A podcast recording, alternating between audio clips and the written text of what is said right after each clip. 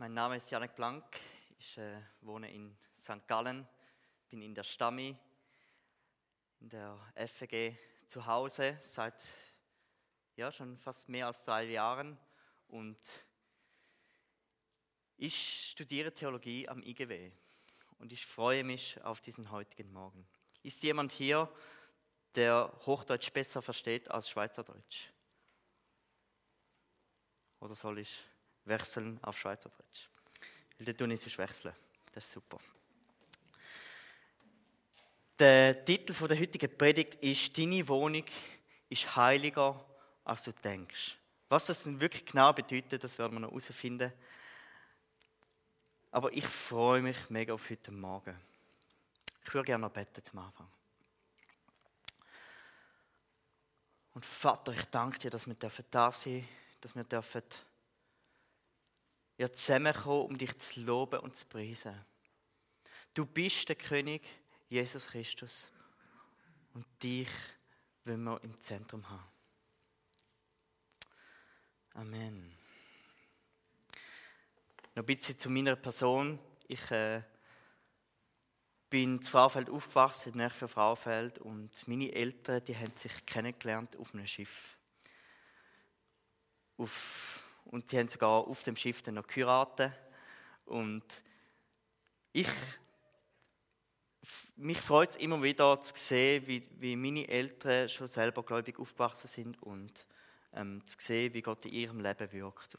Und ich habe, habe mir lange in meinem Leben immer wieder überlegt, hey, ich will das auch erleben. Ich will auch Kraft Gottes erleben. Und wer will das nicht, dass der Heilige Geist in seinem Leben wirkt und dass wir dürfen erleben, wie Gott mehr und mehr Raum überkommt in unserem Leben. Ich habe, vor ein paar Wochen bin ich auf, einen Artikel gestoßen. Wenn das, genau, ui, da. Wo es darum geht, dass die Musikindustrie ähm, langsam aufdeckt wird, alle dunklen Machenschaften, die dahinter stehen, ähm, die ganze Pädophilie, dass überhaupt ähm, Menschen so eine hohe Stellung überkommen in der Musik, dass sie so Erfolg haben. Und das ist jetzt nach und nach kommt das als Licht. Es kommt etwas als Licht, wo vorher nur ein Gerücht war, wo verborgen war. Und erst wenn etwas als Licht kommt, kann etwas dagegen unternommen werden. Und wer kennt das nicht in seinem Leben, wo man vielleicht mal vielleicht als Kind oder wenn auch immer mal etwas bosget hat, man hat vielleicht mal etwas gestohlen, mal etwas kaputt gemacht und irgendwann ist das rausgekommen. Und das beklemmende Gefühl, wo man dann hat, dass man erwischt worden ist oder dass, dass etwas vorgekommen ist. Aber wir wissen alle, wenn etwas ans Licht kommt, ist es manchmal besser, als wenn es immer im Verborgenen bleibt. Es ist vielleicht unangenehm im Nach im, in dem Moment, aber im Nachhinein kann es sein, dass es wirklich besser ist. Vor ein paar Wochen bin ich auf eine Stelle gestoßen, wo mich mega getroffen hat, wo, wo ich wie gemerkt habe, hey, da will Gott etwas zu mir sagen. Und die heutige Predigt, ich predige jetzt eigentlich zu mir und ihr dürft teilhaben an dem, was Gott mir ein bisschen offenbart hat. Weil es ist etwas, wo ich muss sagen, es ist unangenehm, aber es ist befreiend zugleich. Wir haben vorher gesungen, Jesus, bist du das Zentrum von meinem Leben. Und ich wünsche mir das, dass Jesus das Zentrum von unserem Leben ist. Es geht um die Geschichte vom Hiskia. Der Hiskia war ein König von Israel, von Juda. Er war der erste König, der sogar als Sohn Davids genannt wird. Er ist nicht der direkte Sohn von David, aber geistlich gesehen ist er der Sohn von David. Er hat seine Geschichte ist so dass, dass er, als er mit 25 König geworden ist, hat er ziemlich alles anders gemacht als sein Vater. Weil zu dieser Zeit ist gerade ein, ein großes Reich ähm, immer größer geworden, das assyrische Reich. Und das Reich hat, das ist riesig gewesen. Das ist wirklich gigantisch gewesen. Es ist das erste gigantische Reich oder das Riesenreich, was es gegeben hat auf dieser Welt, wo man weiß davon natürlich.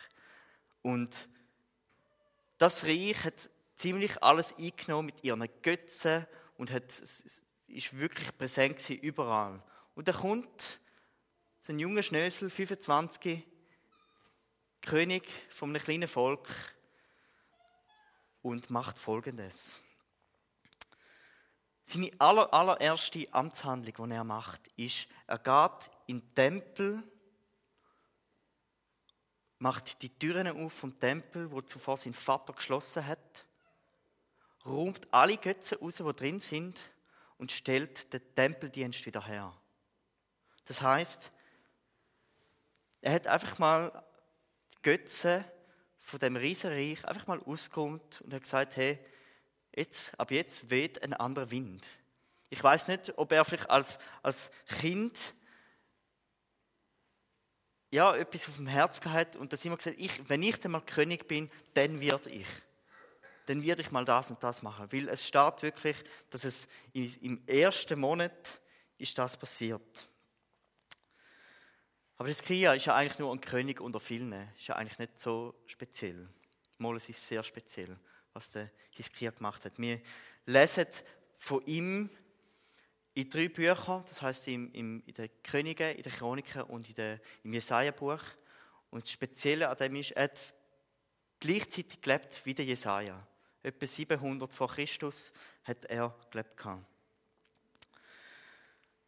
Und es bringt mich die ganze Geschichte bringt mich auf drei Punkte, die ich so ein bisschen für mich rausgenommen habe, wo ich einfach gemerkt habe, das ist mega wichtig für unser Leben.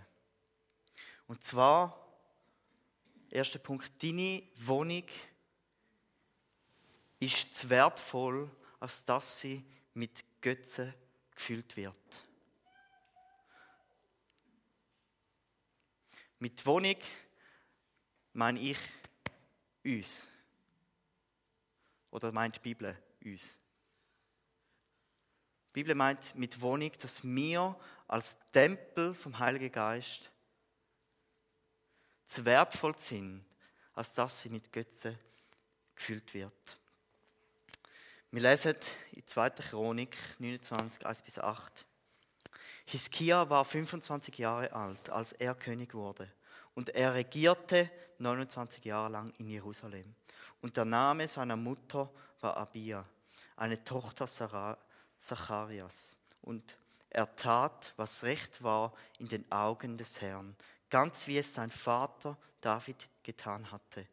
Im ersten Monat des ersten Jahres seiner Regierung öffnete er die Türen am Haus des Herrn und besserte sie aus.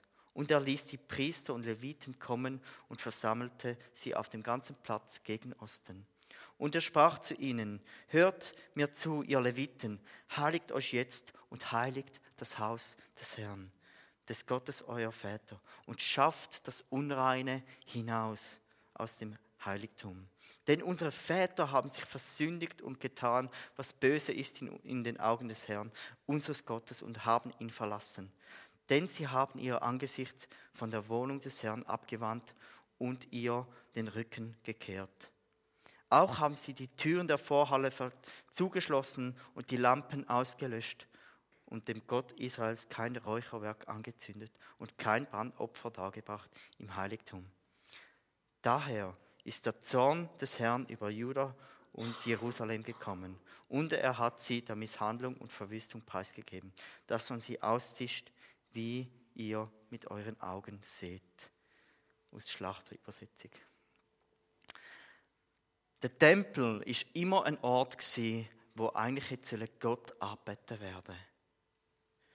Der Tempel ist nie dazu da gewesen, dass mit etwas anderem gefüllt werden als mit Gott selber und mit seiner Herrlichkeit. Genauso wie die Leviten oder die Priester für den Tempel verantwortlich sind, so sind auch wir selber für unseren Tempel verantwortlich. Denn im Neuen Testament steht und schreibt der Paulus in 1. Korinther 6, 19 und 20. Oder wisst ihr nicht, dass auch euer Leib ein Tempel des in euch wohnenden Heiligen Geistes ist, den ihr von Gott empfangen habt und dass ihr nicht euch selbst gehört, denn ihr seid teuer erkauft. Darum verherrlicht Gott in eurem Leib und in eurem Geist, die Gott gehören. Denn ihr seid teuer erkauft, schrieb da der Paulus. Ich weiß nicht, ob er, ob er wirklich, ich glaube, er hat begriffen, was Jesus am Kreuz verbracht hat. Und ich frage mich manchmal selber, habe ich wirklich begriffen, was Jesus am Kreuz vollbracht hat?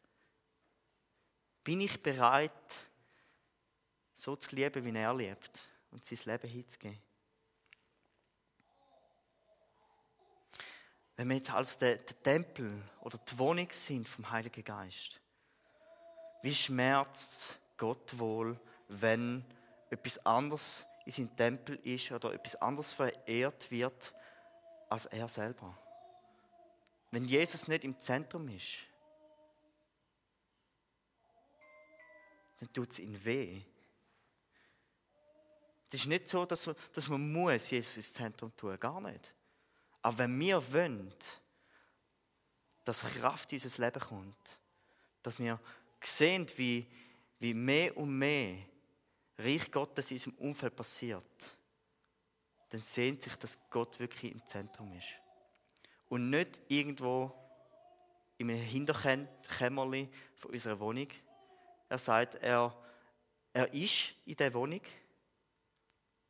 aber wenn er nicht in, in der, ich sag's mal, in der Wohnstube ist, sondern irgendwo im Besenkämmerli, dann tut das, dann schmerzt das Gott. Das ist etwas, wo, wo mir sehr, sehr, sehr tief eingefahren ist, als ich da gelesen habe. Und ich muss sagen, wo ich nachdenken, ey, ist Jesus bei mir im Zentrum? Sehe ich, wie, wie Reich Gottes in meinem Umfeld passiert?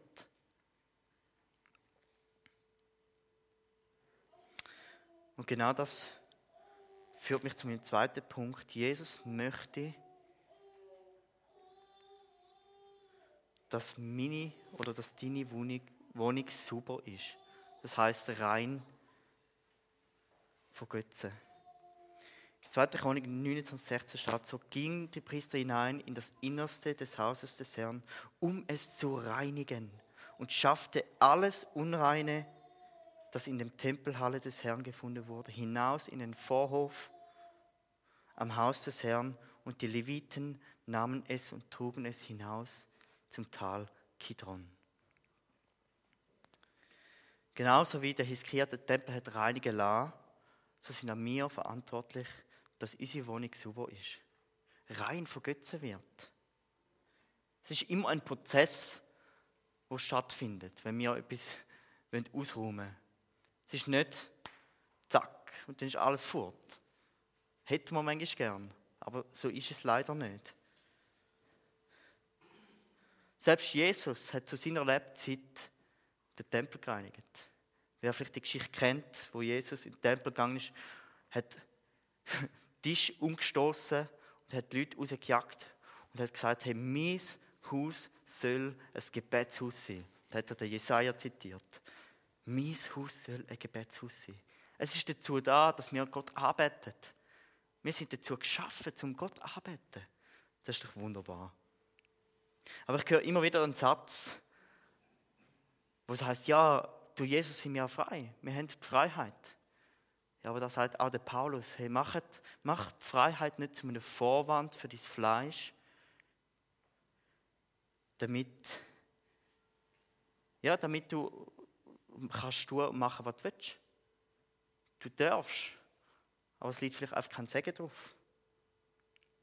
Und da frage ich mich immer bei, bei gewissen Sachen oder bei gewissen ähm, Sachen, die ich mache, ehrt das Jesus? Ehr ich Jesus mit meinem Handeln? Nicht darf ich das oder darf ich es nicht, sondern ehrt Jesus wenn ich jetzt das mache? Ehrt Jesus, wenn ich mehr Zeit ähm, mit etwas anderem verbringe als mit ihm? Ehrt Jesus, wenn ich mir Sorgen mache, obwohl er sagt, hey, gib Sorge mir. Eher ich Jesus, wenn ich im Internet Sachen anschaue, die ich nicht machen sollte. Eher ich Jesus, wenn ich vielleicht etwas anderes höher stelle als er. Mein Hobby, mein Geld, meine Sicherheit, meine Finanzen, mein Beruf.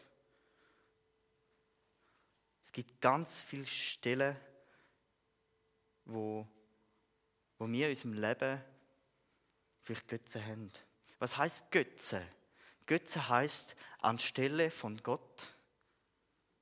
Etwas, wo anstelle von Gott ist, ist ein Götz.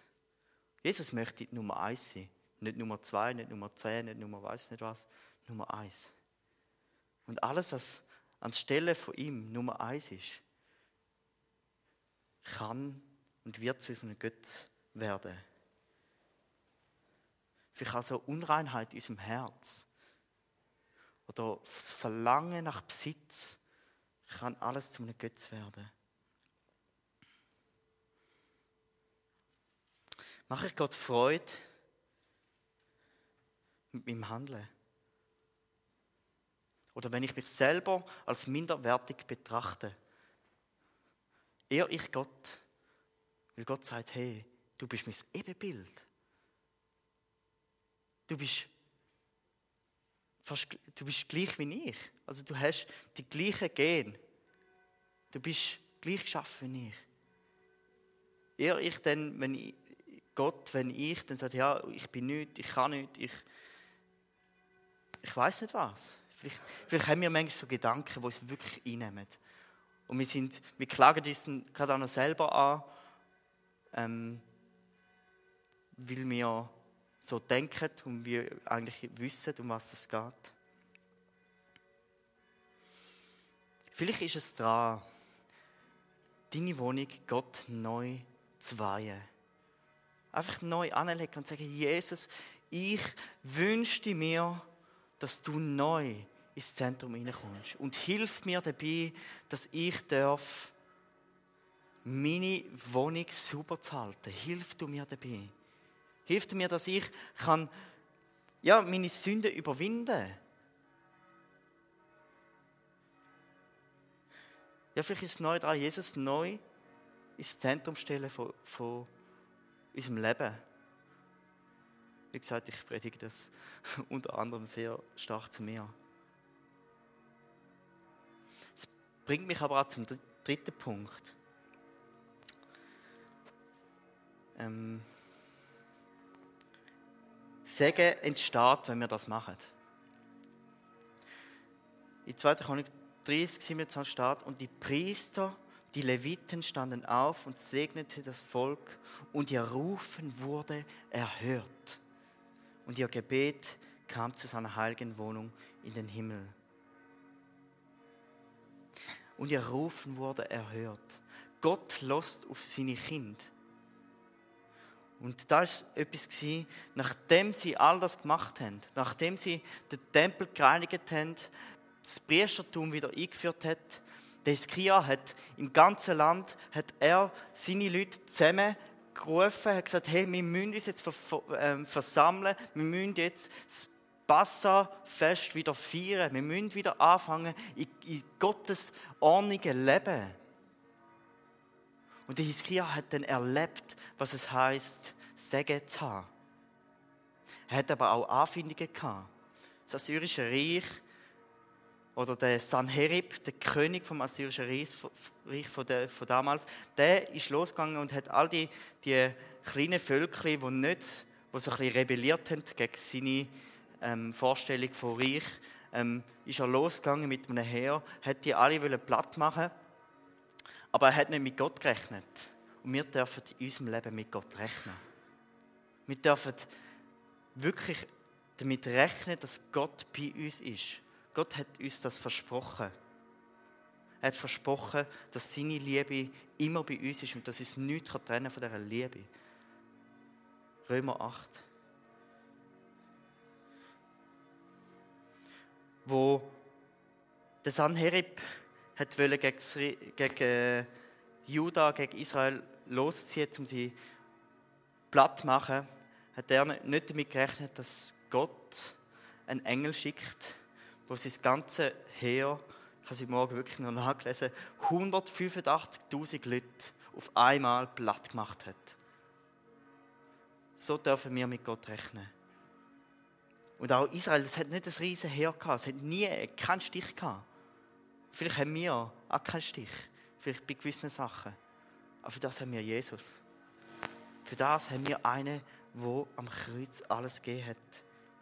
Jesus nimmt uns so an, wie wir sind. Aber er lässt es nicht so. Er wünscht sich Veränderung. Er wünscht sich, dass, dass wir ihm immer mehr gleich werden, immer ähnlicher werden. Und es soll eigentlich auch unser Ziel sein, mehr wie Jesus zu sein. Der Rettung ist gratis, aber Nachfolge, die kostet uns alles. Nachfolge, Jesus Nachfolge, das kostet uns manchmal wirklich alles. Und Jesus hat noch so viel mehr parat, als wir uns je können erträumen. Er sagt sogar in äh, Jeremia 33,3, ruf mich an in der Not und ich werde dich erhören. Und ich werde dir große und unbeschreibliche Dinge verkünden oder zeigen. Das ist gewaltig, das ist unser Gott. Er hat mehr für uns parat, als wir wirklich denken. In meinem Leben habe ich erlebt, wie, wie genau das oder so Götze in meinem Leben ähm, zugenommen haben. Ich habe viel Sport gemacht früher noch. Ich habe praktisch jede Woche einen Wettkampf gehabt und das hat, hat mich sehr eingenommen. Irgendwann bin ich an einem Punkt gewesen, wo ich mich entscheiden musste, will ich Gott ganz nachfolgen oder will ich sportliche Leistung haben? Ich habe dann irgendwann, Gott hat mir dann aufgezeigt, hey, entscheide dich. Was willst du? Was wollen wir mit unserem Leben? Wollen wir, dass die Welt uns gern sieht, dass wir Karriere machen oder was auch immer? Oder wollen wir erleben, wie Gott in unserem Leben zunimmt? Wie sein Wirken zunimmt? Gott hat mich dann herausgefordert. Ich bin zu Frauenfeld aufgewachsen, in der Lehre, im letzten Lehrjahr, klopft Gott an meine Tür und sagt, Janik, ich will dich in St. Gallen haben. Und ich so, ähm, nein, ich gehe sicher nicht. Ich gehe doch nicht auf St. Gallen. in das Kaff. Ich bin übrigens in einem Kaff groß geworden. Darum ist es so ironisch. ich will doch nicht dort hin. Ich will nicht auf St. Gallen. Und immer wieder hat Gott nachgebaut. Hey, ich will, dass du dort hingehst. Ja, was will ich dort? Ich habe nichts dort. Absolut nichts. Und dann sagt mir Gott etwas, wo mich sehr, sehr demütigt hat. Und zwar sagt er mir, vertraust du mir? Vertraust du mir? Und ich habe mega auf dem Herzen, ich will Gott vertrauen, dass er es gut meint. Und ich habe Gott gesagt, ja, ich vertraue dir, aber, dann haben wir wieder so ein Aber. Ich will eine Wohnung St. Gallen. Ich, ich brauche eine Wohnung, ich brauche einen Job oder eine Zivildienststelle.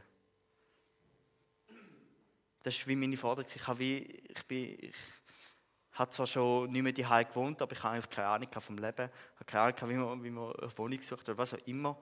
Und dann kommt ein guter Freund auf mich zu und sagt, Janek, ich habe einen Eindruck. Ja, was? Ich habe den Eindruck, dass du auf St. Gallen kommen Ich habe dir eine Wohnung und eine eventuelle Zivildienststelle. Und das ist, pff, das ist Gottes Rede. Wenn Gott redet, dann ist es ziemlich deutlich. Und dort habe ich gewusst, okay, ich glaube, ich will auf St. Gallen. Habe alles verlassen für die. Ich habe wirklich meine, meine Vereine, ich habe sie abgebrochen. Ähm, ich bin auf St. Gallen gegangen, ich war dort gewesen, in dieser Wohnung, die nicht mir gehört. Ich, habe, ich bin gerade aus der Lehre gekommen, ich habe eigentlich nichts erspart. Gehabt. Das Problem war, dass der Zivildienst, den er eigentlich wollen, dass ich das bei ihm mache, hat nicht funktioniert. Das heißt, ich habe keinen Job gehabt. Ich habe kein Geld gehabt. Und ich bin dort und ich habe Gott angeklagt. Ich habe gesagt, du, du hast mir gesagt, ich soll da ankommen. Jetzt musst du auch schauen. Jetzt musst du schauen. Und eines kann ich euch sagen. Wenn wir vertrauen, dass Gottes Wort wahr ist, dann werden wir erleben, wie Gott zu seinem Wort steht. Er sagt in Matthäus 6,33, Trachte zuerst nach meinem Reich und meiner Gerechtigkeit und du wirst versorgt werden. Du wirst das bekommen, was du brauchst. Nicht, was wir wollen, was wir brauchen. Das ist noch wichtig. Und dann, ja, ich bin dann auf, auf Jobsuche gegangen, habe umgeschaut, habe allen erzählt, ja, ich muss noch Zivildienst machen und was auch immer.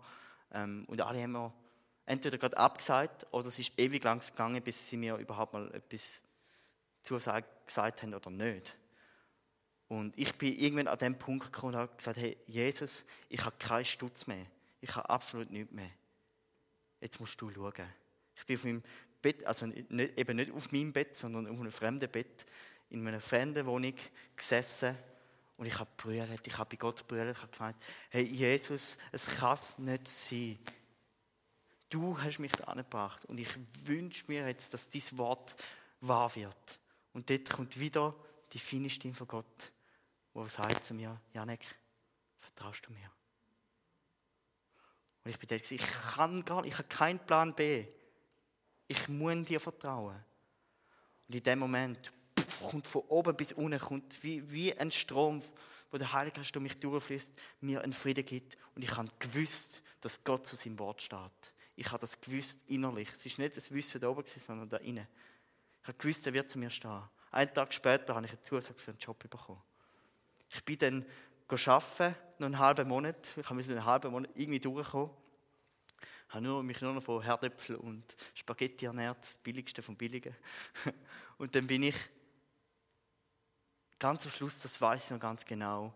Und da muss ich sagen, Gott ist spätestens pünktlich. Ich habe ich habe bin arbeiten, habe jedes Mal ins Retal hinterfahren, ähm, eine Stunde, habe jedes Mal ein Ticket kaufen.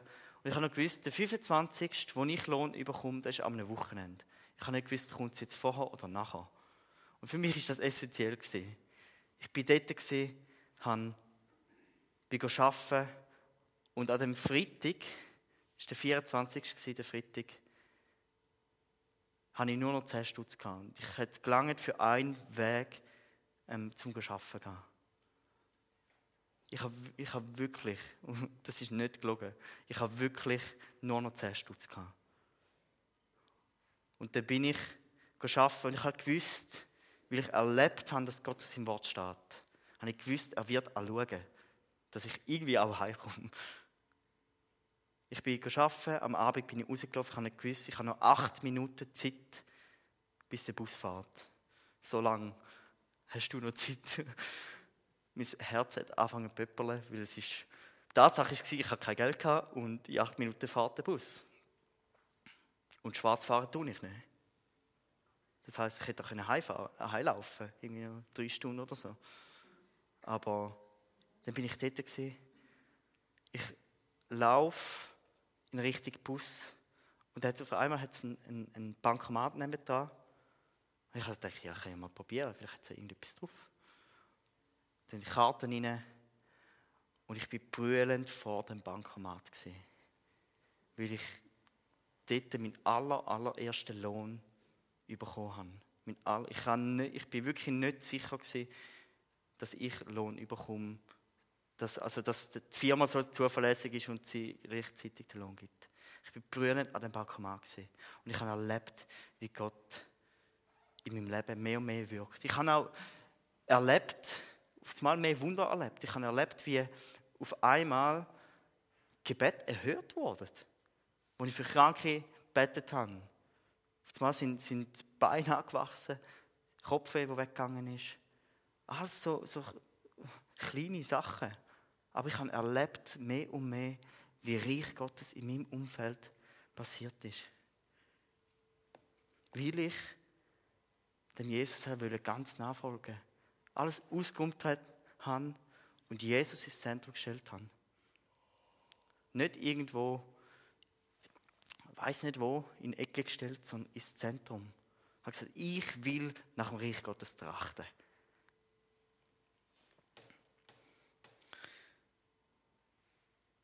Es ist wichtig in unserem Leben, dass gewisse Sachen ans Licht kommen. Dass wenn wir vielleicht Sünden haben, wenn wir Schuld haben oder wenn wir so Götze haben, dass die ans Licht kommen. Wenn etwas nicht ans Licht kommt, dann säuert es vor sich an. Und dann wird es immer schlimmer und es wird immer, wenn, wenn das dann irgendwann dann mal rauskommt, dann wird es immer heftiger und es tut uns mega weh. Aber eins kann ich euch sagen. Wenn Jesus am Kreuz alles, alles zahlt hat, dann wäre es fast frech von uns, wo uns Christen nennen, um nicht zu ihm zu gehen. Sein Tod am Kreuz ist so viel mehr wert als irgendetwas anderes. Wenn wir anfangen zu begreifen, dass das Leben von Jesus und sein Tod unser Leben erkauft hat und dass wir so wertvoll sind, dass wir eigentlich jeden Tag dankbar sein, auch wenn wir es vielleicht nicht sind. Auch wenn vielleicht Sachen im Leben sind, die uns immer wieder demütigen, immer wieder abziehen, wie wir immer wieder den gleichen Scheiß machen, wie, wie weiß nicht wenn. Jesus hat gesagt, hey, komm zu mir. Jedes Mal, wenn wir zu Jesus gehen, ist Gott treu und gerecht und vergibt uns unsere Sünde. 1. Johannes 1,9. Das müssen wir manchmal uns selber einreden, dass wir zu Jesus gehen und dass er treu ist. Er verspricht es in seinem Wort. Ich möchte euch das ein bisschen illustrieren. Ich habe da einen Besen. So dass ihr jedes Mal, wenn ihr einen Besen in die Hand nehmt, dass ihr daran denkt, ist meine Wohnung super? Wenn, wenn wir, wir sind wie, wie eine riesige Villa. Und die Villa, die ist recht schwierig zum, zum äh, sauber behalten. Das heißt, wir brauchen eine Putzkraft, die uns hilft, ähm, dass die Villa sauber ist, sauber behalten wird. Also die Putzfrage, die Putzkraft, die braucht die Erlaubnis, um in jedes Zimmer zu gehen. Die braucht vielleicht sogar einen Schlüssel. Und die braucht sie von uns. Das heißt, die Putzkraft, die geht vielleicht in die Wohnung, fängt an zu putzen und merkt vielleicht in einem Zimmer, oh, da hat es noch ganz, ganz, ganz viel Grümpel, wo alles muss raus. Und geht die Putzkraft zum Herr vom Haus und sagt, ja, hey, dort hat es noch ein bisschen Grümpel, willst du das nicht mal ausräumen lassen? Da braucht man aber Hilfe dazu. Wir haben so eine Hilfe, so einen Beistand, nennt sich Heiliger Geist wo uns gewisse Sachen immer wieder aufzeigt. Vielleicht braucht man noch andere Menschen, die uns helfen, gewisse Sachen in Ordnung zu bringen. Vielleicht haben wir Probleme mit Finanzen. Braucht man vielleicht jemanden, der rauskommt mit Finanzen, der uns hilft, unsere Schulden oder was auch immer loszuwerden. Vielleicht ist es dran, um gewisse Sachen rauszuräumen in unserem Leben. Wie gesagt, ich predige auch zu mir. Weil ich gemerkt habe, ich habe in meinem Leben immer wieder so Sachen, wo, immer, wo einfach raus müssen. Denk mal daran, wenn wir das nächste Mal ein Besen in die Hand nehmen, vielleicht zu Gott gehen und sagen, hey, Jesus, ist vielleicht noch etwas um? Meistens wissen wir, was um ist. Wir wissen ziemlich genau, was um ist. Einfach, dass sind wir eine Familie. Das heisst, wir sind eine Familie, wo wir zueinander gehen und Hilfe in Anspruch nehmen ich habe bei mir die eine Wege. Und wir sind das Dritte. Der eine ist Prediger in der FG Uzwil und der eine ist HSG-Student. Und wir ich habe den, das heisst beide David. der eine David, der Prediger ist, der hat äh, auch heute predigt.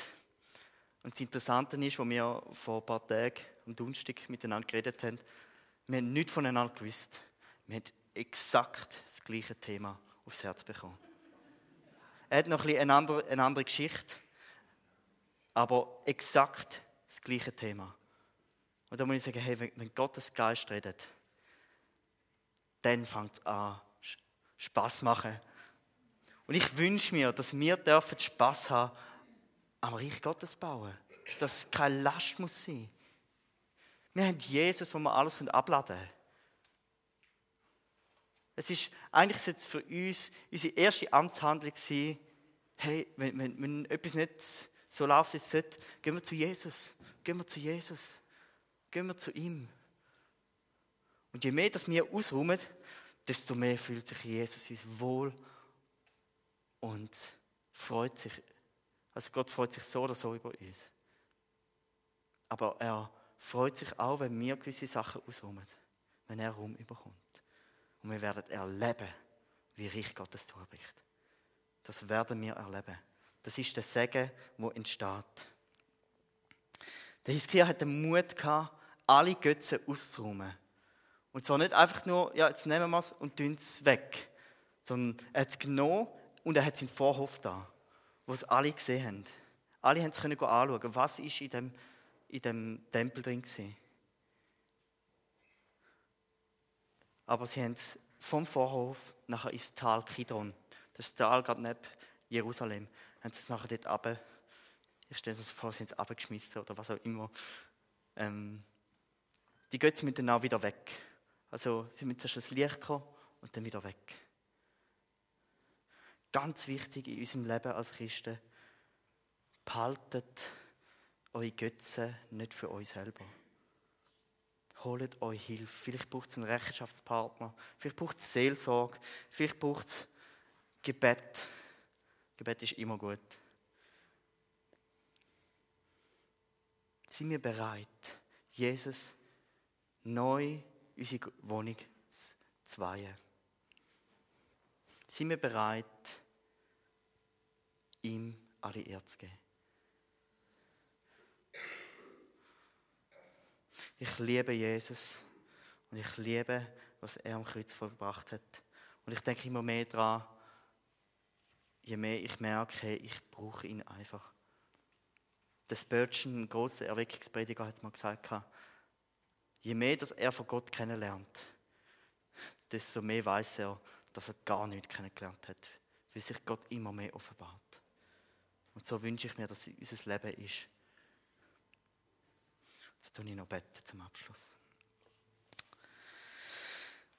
Jesus, dein Sieg am Kreuz ist unser Zugang zum Vater. Und ich danke dir, dass wir dürfen unsere Schuld dir bringen. Es ist keine Last mehr, sondern es ist eigentlich eine Freude, um sie dir zu bringen. Und hilf uns, Heilige Geist, unsere Wohnung super zu behalten Hilf uns dabei, dass wir erkennen dürfen, wer das du bist. Was du wirklich am Kreuz vollbracht hast. Ich sehe mich danach, dass dieses Reich gebaut wird. Auch da in Arbon, auch da mit der Gemeinde. Schenk du Durchbruch. Schenk du Durchbruch. Und rum du aus, was, nicht, was dich nicht ehrt. Hilf du uns dabei. Wir sind verantwortlich aber hilft uns dabei. Wir brauchen dich. Wir brauchen dich so dringend.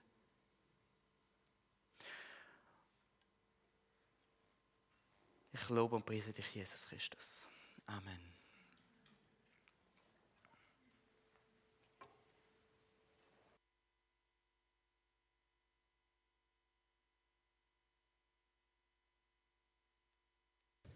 Janik, danke vielmals. Eine spannende Predigt, eine sehr spannende Predigt.